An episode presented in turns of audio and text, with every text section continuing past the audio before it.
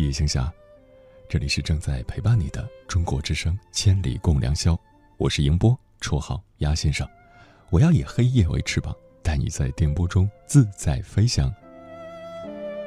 今晚跟朋友们聊的话题是：每个学妹的心中都有一个学长。关于这个话题，如果你想和我交流，可以在中国之声的官方微博或者我的个人微博我是鸭先生乌鸦的鸭。找到“千里共良宵”的节目互动帖，发表评论，参与话题。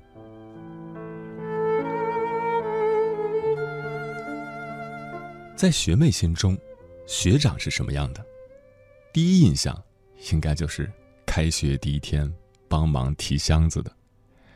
也有学妹表示，只有长得帅的才能叫学长，长得丑的只能叫大二的。还有学妹感慨。为什么别的院系的男生都是帅的，而我们系的都是丑的？而在某些最早发现真相的学妹眼里，高质量的学长一般都是可望不可及的生物，因为他们都有女朋友或者男朋友了。更有学妹一脸无奈的表示：“哪有机会见到学长？学姐们管得可严了。”随着大学生活的深入，大一的学妹们逐渐熟悉了校园环境。也认识了更多的同学，这时才发现，自己差点被学长骗了。一开始觉得学长好好啊，帮我拿快递，带我转学校，人生地不熟这么帮我。后来才知道，他当时带好几个学妹转过学校，每次拿快递都帮好几个人拿。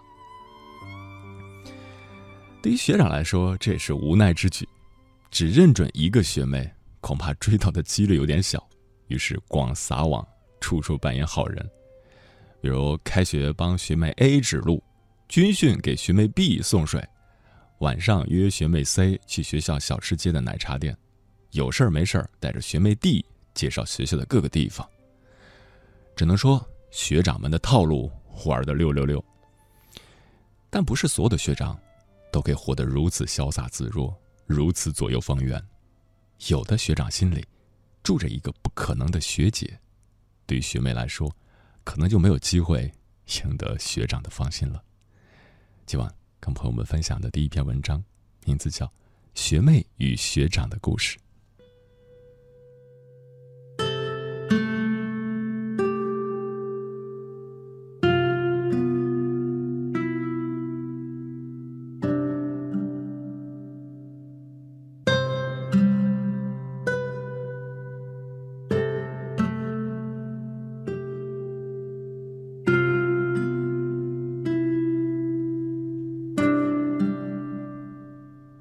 我喜欢你。桌子对面的学妹摩挲着奶茶，咬咬嘴唇，声音压得很低。奶茶店里恰好放着欢子的《当我孤独的时候还可以抱着你》。我有女朋友了，她在别的学校读书。学长拉着手上的红绳，拨弄着右手无名指上的戒指。能给我一个机会吗？学妹把水灵灵的眼光大胆的投向了学长。你知道的，做人不应该吃着碗里看着锅里的。学长很淡定的说。学妹突然意识到，学长有那么一点意思了。她轻轻的吸吮了一口奶茶，觉得空气一阵奶香，把刘海撩到耳后，泛着甜美的笑容。我想知道你的感觉。你喜欢我吗？学长望着外面的天空，眼光变得有些深邃。如果你也喜欢我，我不介意你有女朋友，哪怕是人人憎恨的小三。学妹终于等不下去，追加了一句，显得有些激动。旁边唱着，我以为自己应该是最寂寞的人。却忘记了身边那双温暖的眼神。空气中，多少散发着温暖的气息。学长深吸了一口气，望着学妹，坚定的说：“我很爱她，不会背叛她。”随后，学长的眼光异常黯淡，他想着和心中的那个他在一起的美好时光，在脑海中一遍遍闪烁着，风吹沙随在天涯海角，不离不弃的山盟海誓。那不是许许多多的喜欢就能够表达，而是一段刻骨铭心的爱。但是，人总会变，他在外地念书，你能保证你们之间还是那么亲密无间？学长望着这个年轻的女孩，又是一阵沉默。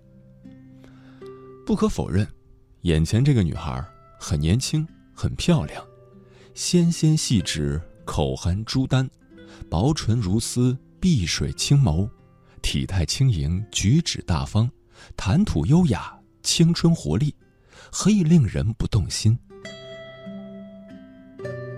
学长刚想跟他说一些关于和女朋友的事。学妹便提议出去走走。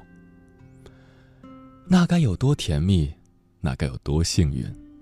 不知道欢子唱的是不是时候？尽管给他一首歌的时间，他感到里面的空气已经有点压抑。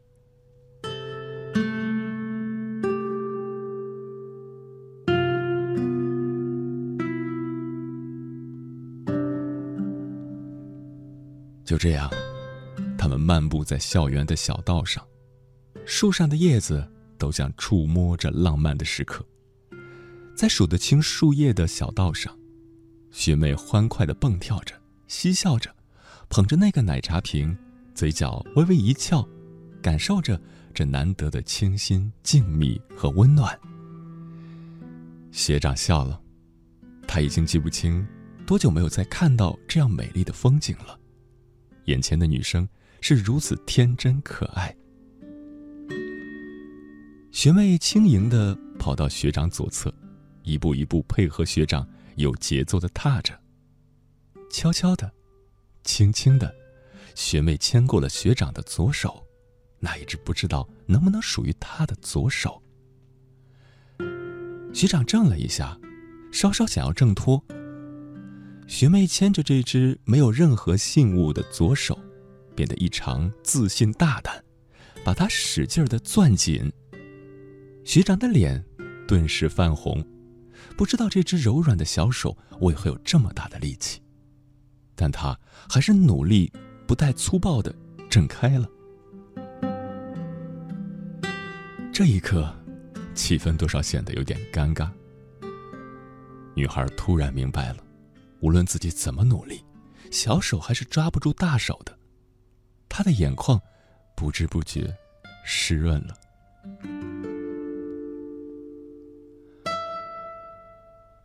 不好意思啊，我真的真的不能接受你的好意。你是个好女孩，你会找到比我好一百倍的男生的。学长还没说完，就低下了头。为什么喜欢一个人那么难？学妹抽泣着：“你那么爱你女朋友，我跟她一定有一万光年的差距吧？”哼 女孩支支吾吾，已经泣不成声。你很好，只是我已经认识了他，我们在一起很久了。我们有很多的誓言，很多的约定，我们都在不懈的追求着，守护着。不求轰轰烈烈，只求相扶到老，不离不弃。学妹清澈的泪水，滑落在奶茶杯的吸管上，重重叠叠的。学长正视着女孩，认真的说：“喜欢只是一种感觉，等你的感觉消失了，你就不会再执着了。但是我不能耽搁你的青春和学业。”我们可以是最好的红颜与蓝颜，你懂吗？学妹抬头仰望着天空，试图让泪水倒回眼眶。嗯，知道你和女朋友那么情深，我还是很高兴的。不过等我再长大一点你就会慢慢发现我的好，慢慢的接受我。女孩突然止住泪水，无奈的摇摇头。然后把剩余的奶茶一口气吸完，包括吸管上的泪水。谁能清楚，那是怎样的一种苦涩和悲痛呢？我送你回宿舍吧，学长说。不用了，我一个人可以的。谢谢你陪我散步聊天哟。女孩擦了擦脸上的泪水，笑着说：“你真的没事吗？还是送送你吧。”真不用了，你也赶紧乖乖的回宿舍吧。我先走了。女孩说完，便转身缓缓的向宿舍走去。一会儿，女孩的背影。就消失在学长的视野中。学长望着地上的落叶发呆，空气里还弥漫着那个女孩快乐而又悲伤的味道。学长叹息着，伸出右手，把无名指上的戒指又重新戴回到小指。女孩何曾注意到，当他对学长说喜欢他的时候。学长就赶紧把小指上的戒指戴到无名指。他只是想暗示女孩，他处在热恋中，不能再接受别人的追求。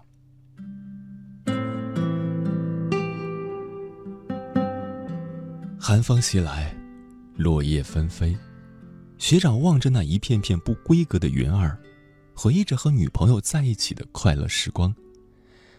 那些曾经的誓言，曾经的约定。都令他记忆犹新，但是现在，却只能痛彻心扉。一年前，他们走到了爱情的尽头，但是那个爱情的码头依然还在。学长在心里树立着一个站牌，上面写着“等待”。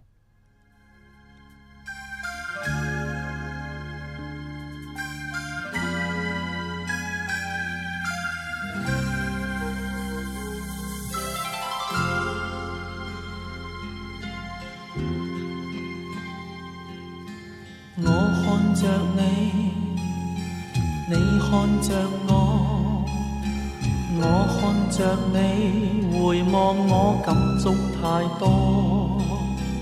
你已令我太快乐过，这快乐会留下痛楚。心中已知，已早知错的是我。应知爱恋没有结果，你擦亮我，燃亮我心中爱火，可知背后我极傻，如水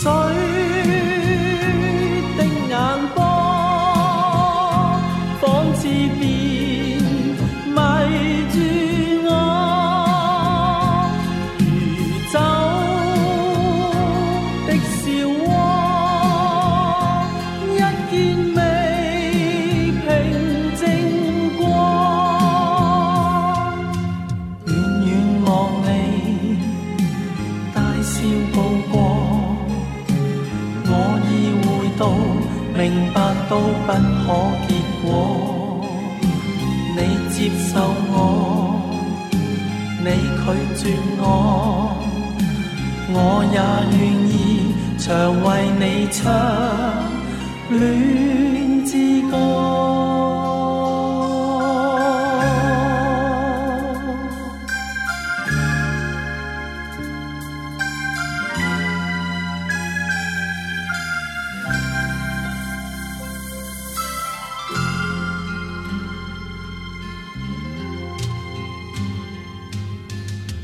中已知，已早知错的是我。应知爱恋没有结果。你擦亮我，燃亮我心中爱火。可知背后我极傻，如水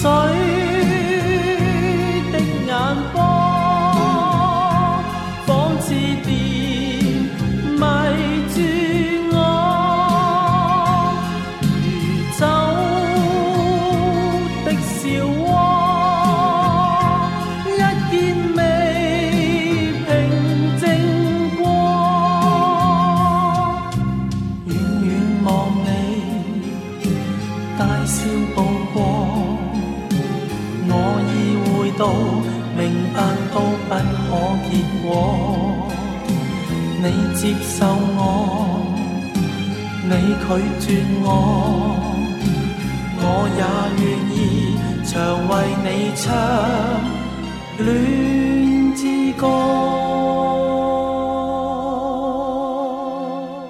北京时间的零点二十六分十七秒，感谢此刻依然守候在电波那头的你。这里是正在陪伴你的中国之声，千里共良宵，我是英波。绰号鸭先生，我要以黑夜为翅膀，带你在电波中自在飞翔。又是一年开学季，刚刚报道完毕的大一的新生们，你们是由学长还是学姐接的新呢？还记得那个帮你提行李箱的学长吗？还记得那个帮你指路、把你带到宿舍的学姐吗？今晚聊的话题是，每个学妹的心中都有一个学长。当然，可以讲述学妹和学长的故事，也可以讲一讲学姐和学弟的故事。总之，发生在校园里的爱情，不管是带着青涩，带着无可奈何，都是青春的一部分。陈世美丽说：“防火防盗防学长。”这句话在我一入学就听过，那个时候，对这样的调侃总是无法理解。但是真的看到身边同级的女生们对于学长的仰慕，对于我们这些男生的无视，内心就会有一种不平的感觉，就会盼望着赶紧大二吧，这样自己能成为学长。虽然这样一句调侃的话。把学长放在了一种敌视的位置上，但实际上，他的其中却有一种优越感，一种在男女关系上胜出的优越感。不知道说出这样的话的人是学姐还是学长自己，不得而知。但是这句话却是在一代代的大学生中流传了很多年，而且确实有无数的学妹跳入了学长的坑。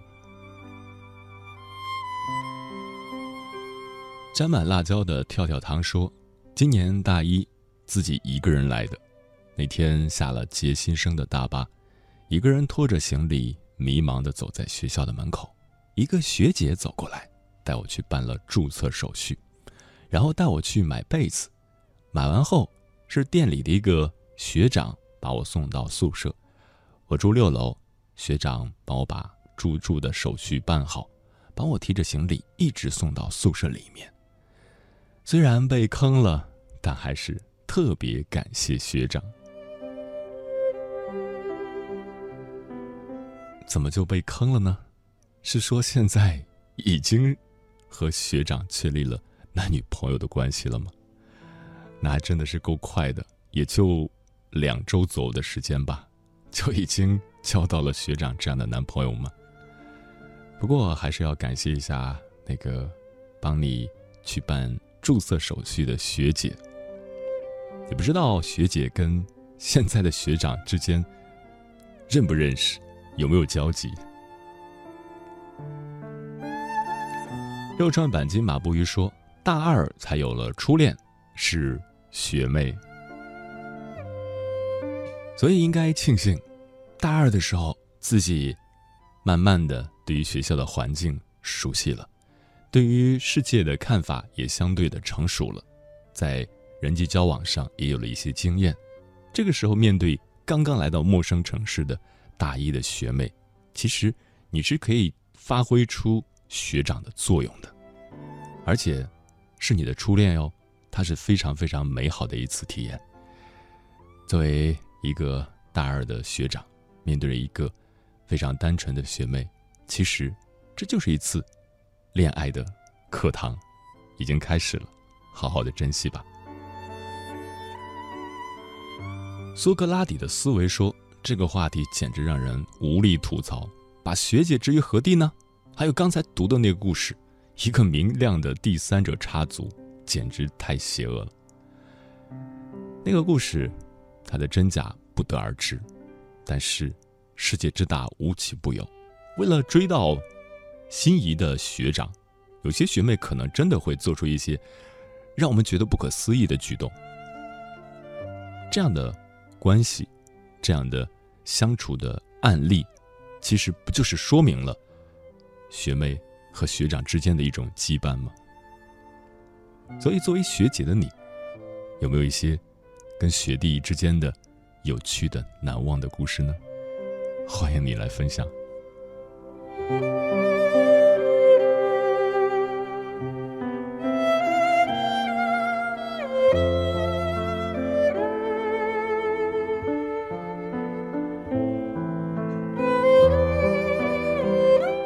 人生似一站说，兵马俑旁，华清池畔，骊山脚下，九月，火红火红的石榴在科大成熟了，又迎来新的开学季。我不知道每个学妹心中是否有过学长。我们班有学妹加学长的 CP，曾有人给我建议，让我去找一位学姐才适合我，因为我没有安全感，让学姐来保护我。至今遇到过许多学姐。但只有那年那天遇到的学姐，才是真的适合我的学姐。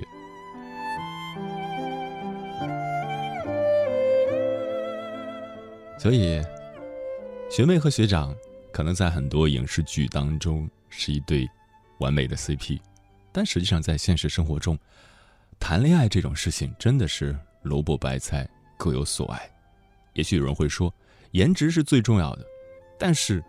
真的看走了眼的话，那即使是一个丑八怪，也会在爱情当中结出自己的果实。不管是学妹跟学长在一起，还是学弟和学姐在一起，任何一种发自内心的爱情，都应该被善待。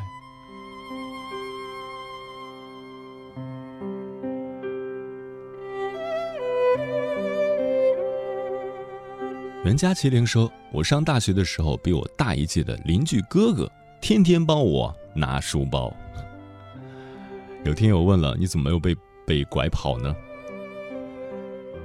其实，作为一个邻居的大哥哥，对，在帮你拎书包的时候，可能真的是有所目的的，对，至少是希望在你幼小的心里建立好感。对于学长来说也是一样。如果真的是想去追求学妹的话，建立好感是非常重要的，不能一开始就抱着九十九朵玫瑰花，那会把人给吓到的，而是一个循序渐进的过程，先从聊天，从拿书包这样的小事开始吧。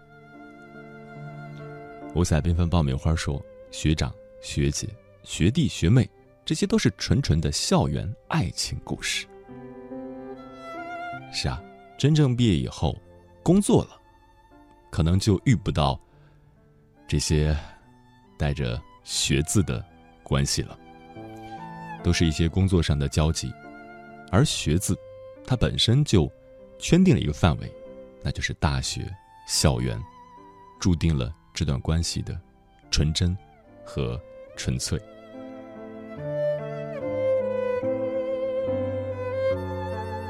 贵妃驾到说：“仔细想了一下，好像还真的有这样一个故事。那时是上大三的时候，我去隔壁班找同学，刚好看到一个大四的学长从我同学的座位旁离开，他们两个人好像很熟悉的样子。后来同学跟我说，正好他在画手绘的东西，需要手绘板，无奈手里没有，只是正好给他们班上课的老师说：‘我帮你借一个吧。’于是就找到了这个学长，那天正好就把。”手绘板送到了我同学那里，后来，他们就在一起了，只是不知道他们现在怎么样了。有些相遇是刻意的，比如说，很多大二的学长会去迎新，会去主动的站在人群中观察、判断、筛选，选中目标，然后。出击，这是刻意的一种行为；还有一种就是不期而遇，就像你所讲到的这个故事，因为缺一个手绘板，老师要去帮他借一个，正好那个学长手里就有，所以这种不期而遇的美好，才更加的深入人心吧。半夏如烟近相思说：“每每听到这些，就想起我的大学时光，栀子花开的青涩与美好，想念校园，想念学长，想念一切。”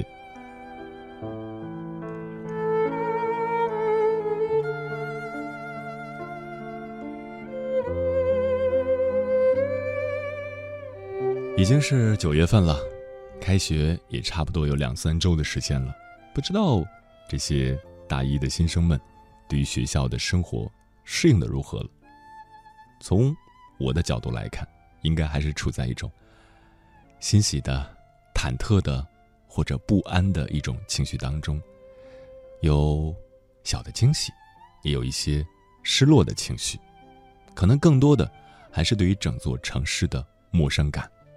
这个时候，如果有一个高年级的学长来主动的关心你，就很容易对他产生好感，甚至产生依赖感，而这些，都是一段感情萌芽的开始。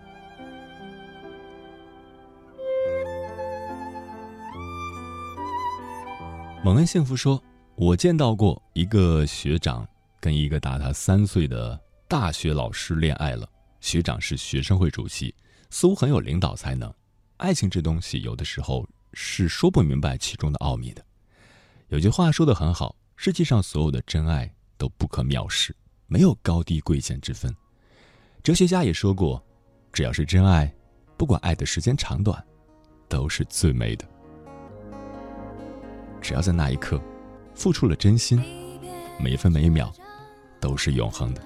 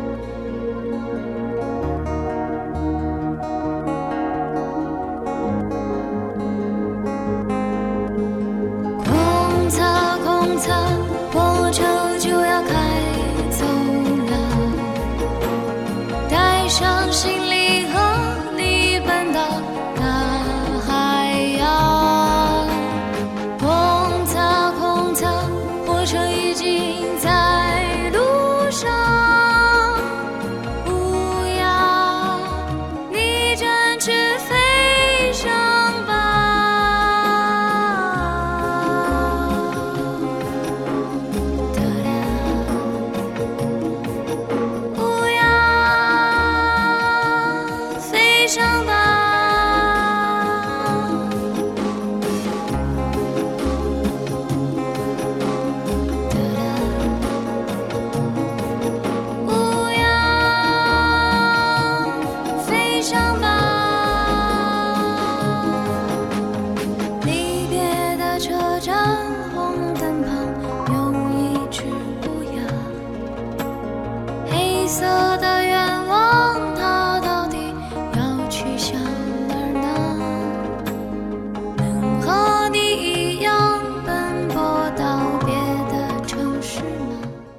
之心，人皆有之。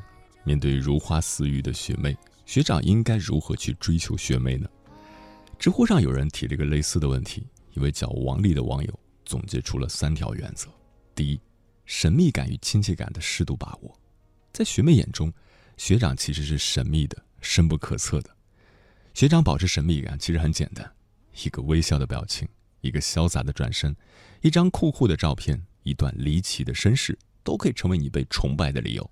当然，在神秘感有了以后，一定要给学妹适当的亲切感，不要让学妹因为过于崇拜和神往而认为你遥不可及，进而仅仅只是仰望你。所以一定要给学妹适当的机会来接触你。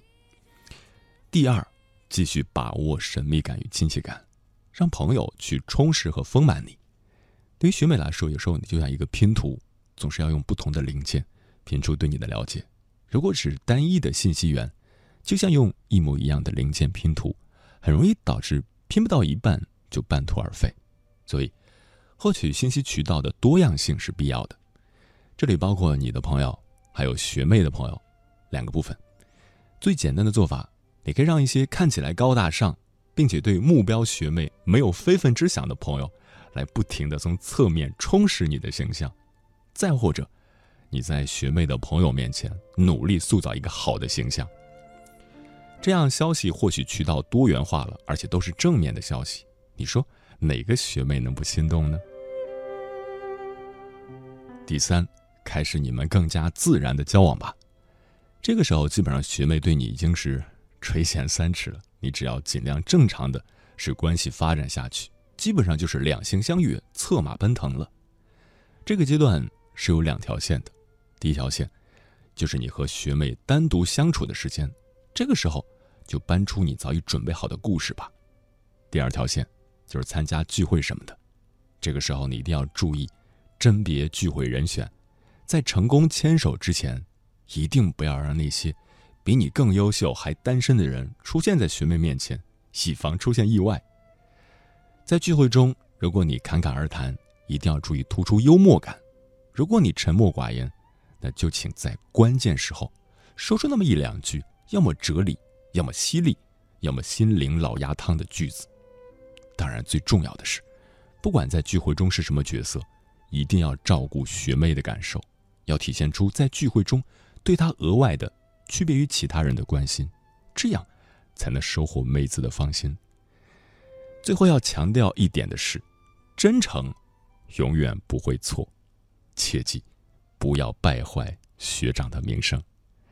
接下来跟朋友们分享的文章。名字叫《我的叔叔爱上波波女》，作者简简简。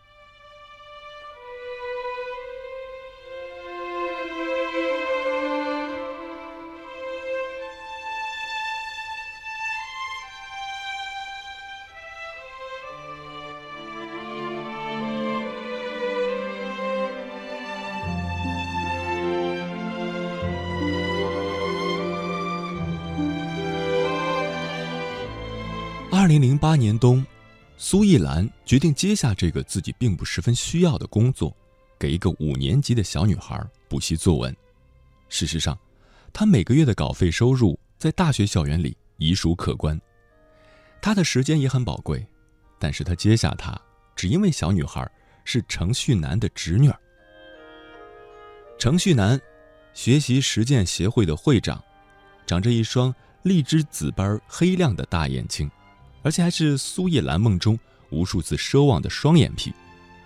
他穿着黑色风衣，迈开大脚步时风度凛然，像美男子巴蒂。苏叶兰迷恋程序男，或者说他喜欢他，但是从来不曾对程序男提起过。原因很简单，程序男有心仪的女孩。苏叶兰亲眼看到程序男皮夹的中心位置。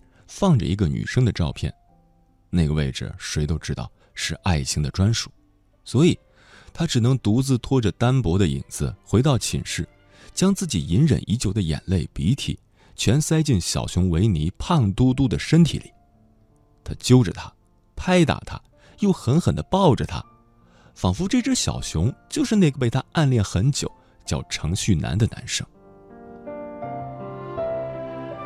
哭过之后。苏艺兰心底顿时升起了小小的罪恶感，因为她知道，自己无法割舍对方，注定会放纵自己，近乎偏执的一厢情愿下去。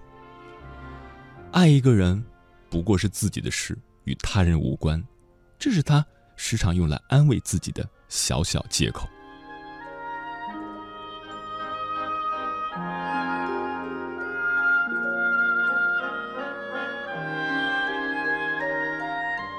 二零零七年秋，大一新生苏艺兰，从自己生长了十八年的江南来到这座北方城市。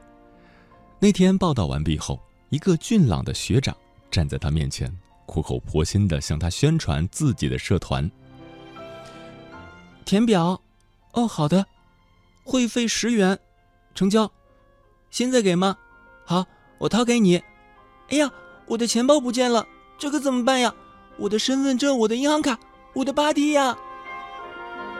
后来事情演变成俊朗的学长陪着冒失的新学妹沿着偌大的校园转悠三圈，浑身发软，汗流浃背后，那个顶着波波头的学妹，从自己一路拖拽的大行李箱最外层的口袋里，找出那个贴着多张巴蒂亮照的蓝色钱包。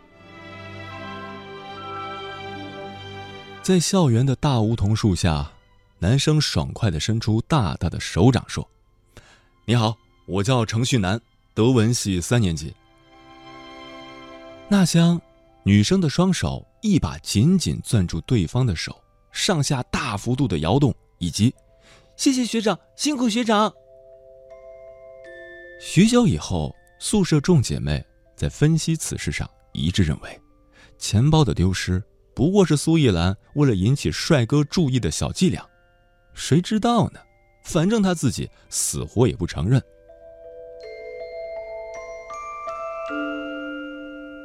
一个月以后，再次见到程序男时，苏一兰终于对他说了那句憋在肚子中快要发霉发酵的话：“我叫苏一兰。”上次见面，由于感激的话说的太多，他竟然忘记了向对方介绍自己了。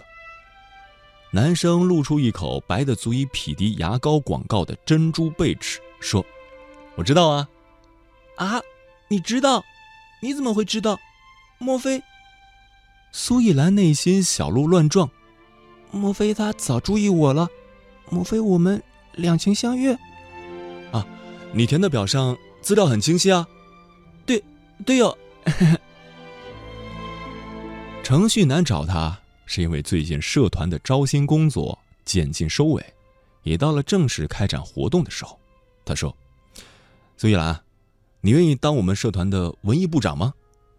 文艺部，协会有这个部门吗？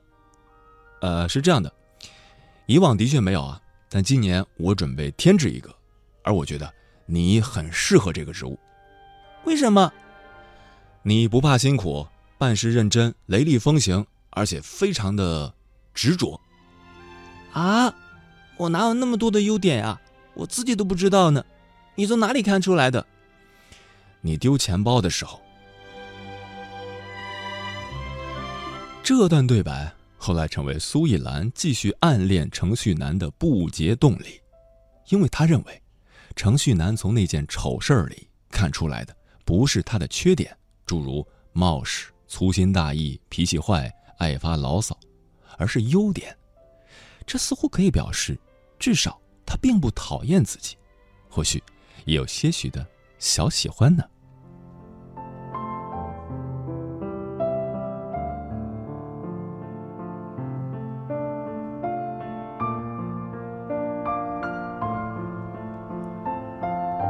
二零零八年春，三月的西安，微风吹拂下的迎春、白玉兰、碧桃以及风信子。美的不可方物，苏一兰甚至怀疑自己来到了皇家植物园，而不是普通的乡下田野。程旭南策划了郊外春游活动，并名副其实的成了植物解说员。对于从小生长在城市、没有田野生活经历的苏一兰，他认识的植物仅限于父亲每日视为珍宝的各类盆栽。他惊讶于这个高大的男孩子。头脑里到底装了多少他不知道的新鲜事物？他多么想走进去，探探其中的滋味，而对方是否也愿意为自己开启这扇门呢？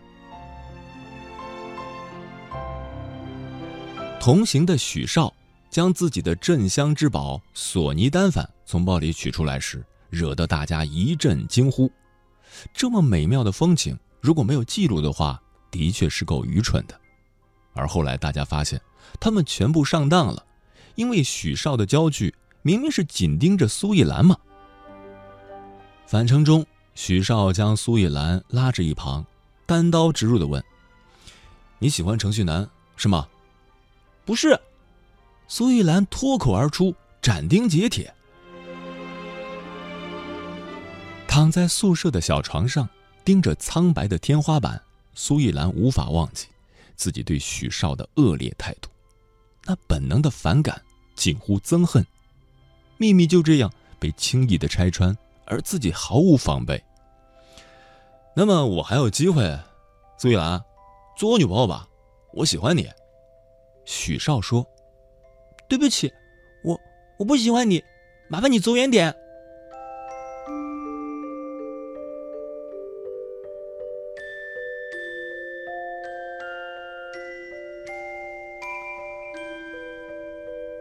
零零八年的夏天来临的时候，苏艺兰用掉了近期的全部稿费，为自己买了一件新款的雪纺公主裙。六月的生日，她叫程旭南出来请她吃饭，她想告诉他我喜欢你，那老土的一见钟情。他们俩一直在喝酒，喝了很多很多。苏艺兰的确是醉了，但是也没能像自己想象中的那样。在夜晚微薄的凉风中，在密布而高远的星空下，扬起自己纯白而繁复的裙裾，旋转三圈，再紧紧地抱住他，搂着他的脖子，高声喊道：“程旭南，我爱你！”结账时，程旭南抢在他之前，打开皮夹，抽出钱。醉意朦胧中，他似乎看见了另一个女孩，恬静地躺在皮夹中间。面容模糊，但笑容倾城。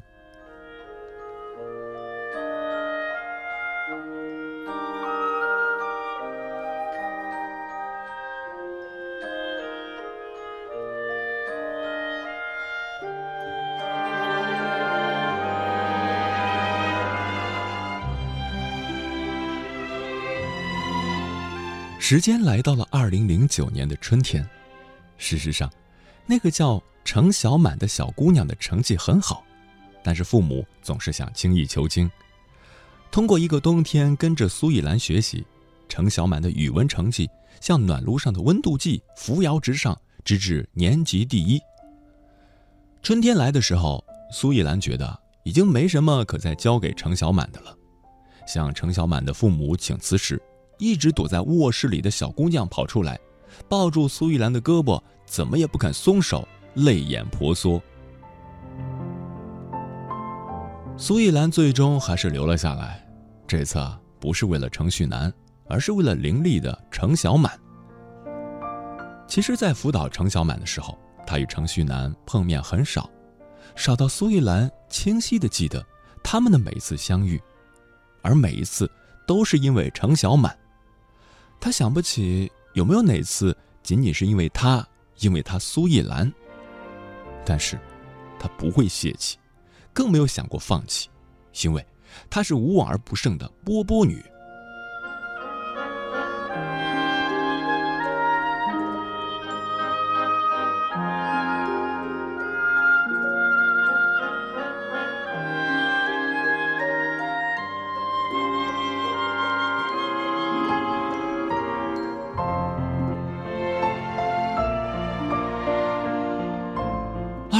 九年的夏天，苏艺兰再次迎来六月的生日。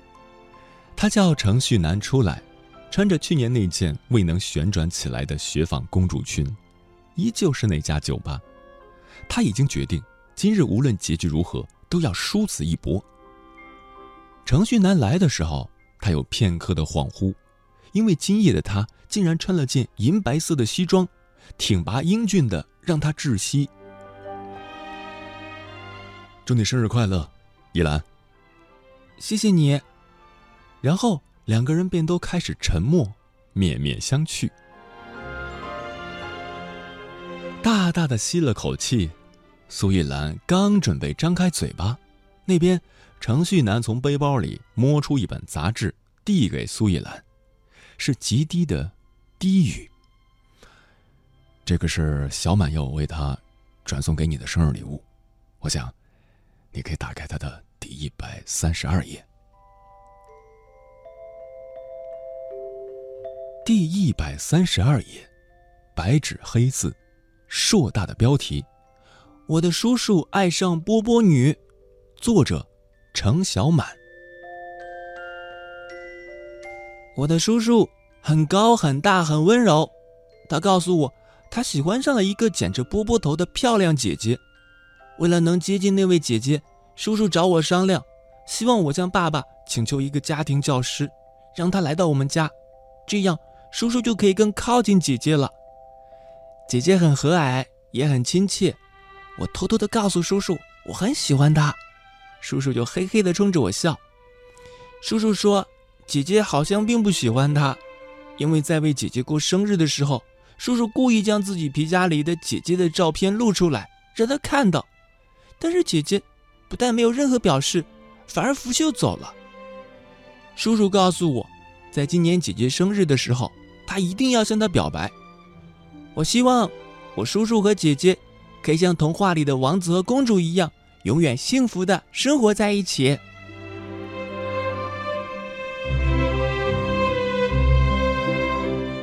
放下杂志时，苏忆兰的眸子上多了一层雾气。只消瞅了一眼坐于对面的程旭南，眼泪立刻夺眶而出。我的公主，我可以请你跳一支舞吗？程旭南起身，优雅的向苏忆兰伸出右手。不知何时，背景音乐转换成了悠扬的萨克斯曲，舞池中翩跹的雪纺公主裙，无疑成为。那晚最耀眼的那一颗星。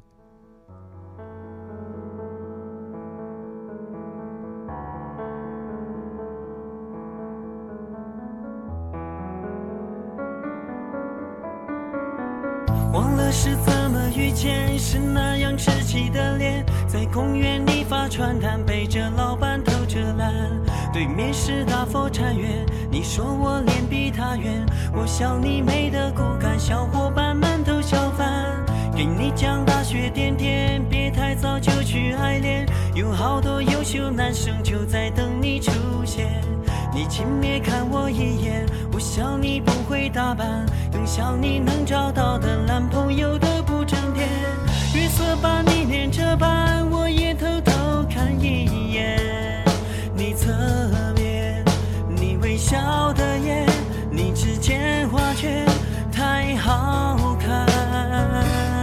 哦，给你说，这大学就是一场美丽遇见，好多事情需要我们亲力体验。你像个侦探，才毕业就想着新的一番天。你只有一点浮夸，带着炫耀看在男女之间？你可爱双眼，让我突然对你感觉有那么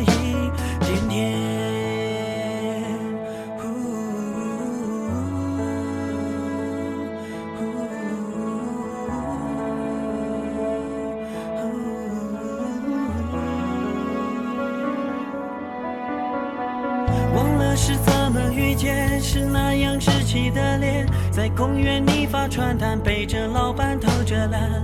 对面是大佛禅院，你说我脸比他圆，我笑你美的骨感，小伙伴们都笑翻。给你讲大学点点，别太早就去爱恋，有好多优秀男生就在等你出现。你轻蔑看我一眼，我笑你不会打扮，更笑你能找到的男朋友都不正。色把你念着斑，我也偷偷瞧一眼。你侧面，你微笑的眼，你指尖画圈太好看。我给你说，这大学就是一场美丽遇见，好多事情需要我亲力。北京时间一点整。中国之声的听众朋友们，大家好，我是成龙。每一个孩子都有受教育的权利，让所有贫困家庭的孩子走进课堂，安心读书，尽力帮助他们，让他们上学无忧。爱于心，见于行。中国之声公益报时。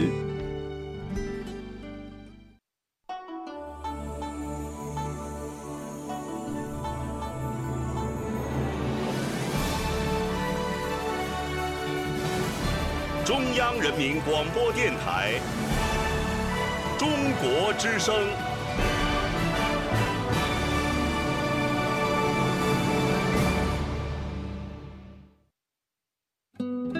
岁月在电波中流淌，人生在音乐中升华。每天午夜时分，千里共良宵，与您共赴心灵之约。